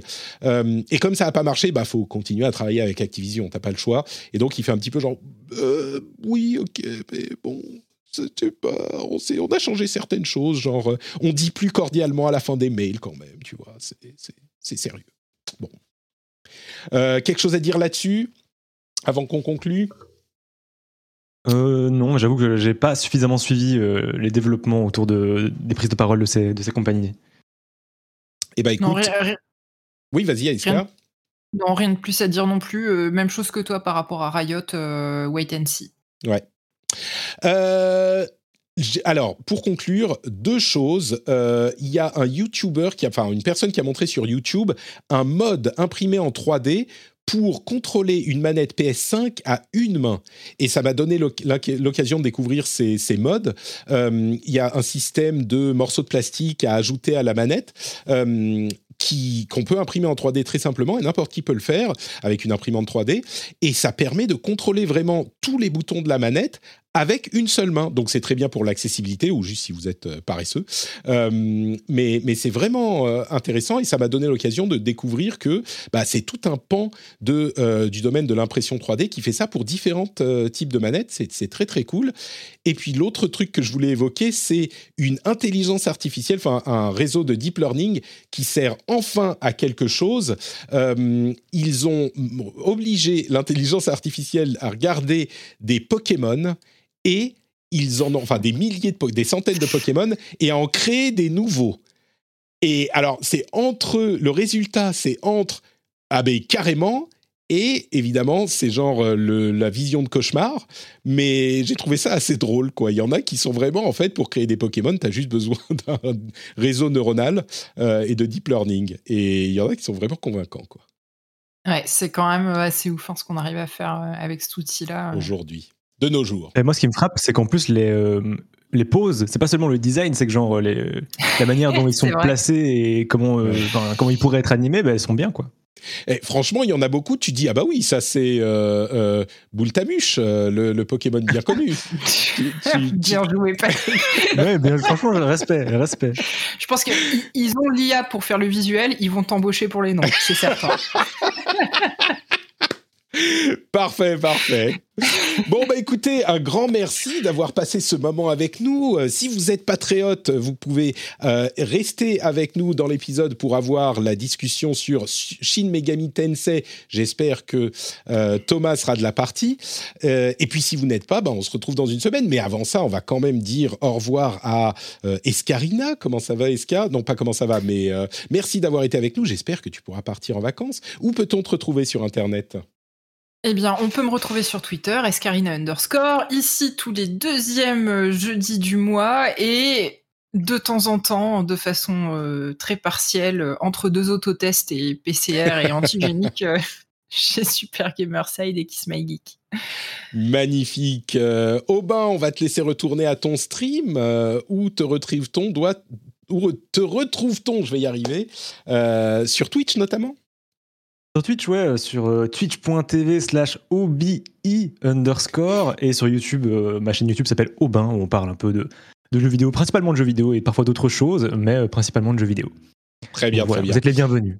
Et OBI, il faut passer un moment quand même pour expliquer, c'est O-A-U-B-I-I underscore. Underscore, voilà. Deux i, c'était pas suffisamment compliqué, il fallait le underscore en plus. Non, mais non, mais Twitch, j'ai essayé, j'ai essayé euh, d'autres, euh, d'autres manières de l'écrire, malheureusement, euh, Twitch n'a pas voulu. On ne critique pas les pseudos avec un underscore, enfin. Loin de moi cette idée, évidemment. C'était plein d'amour.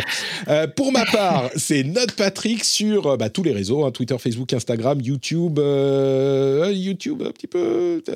oui, c'est plus très actif. Mais il y a la chaîne de replay qui est Note Patrick Podcast. Et puis sur Twitch, on est aussi Note Patrick. Et on est là tous les mardis avec le rendez-vous tech et les jeudis avec le rendez-vous jeu à midi pile. Et si vous voulez plus de ce que je fais, c'est sur notrepatrick.com. Vous retrouverez toutes mes activités, euh, tous les liens vers tous mes podcasts et le reste, et patreon.com slash rdvjeux, bien sûr, pour soutenir l'émission. On vous remercie de nous avoir écoutés et on se donne rendez-vous dans une semaine pour un nouvel épisode. Ciao à tous